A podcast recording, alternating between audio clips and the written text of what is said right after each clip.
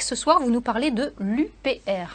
Union populaire républicaine, c'est un parti créé en 2007, c'est un parti difficile à situer politiquement, le ministre de l'Intérieur le classe comme divers, mais son président, qui est le chef de file en Ile-de-France, a été conseiller de Paris, élu sur une liste Tibéris. Alors l'UPR est peut-être la liste la plus anti-européenne. Pour elle, les autres candidats proposent une autre Europe.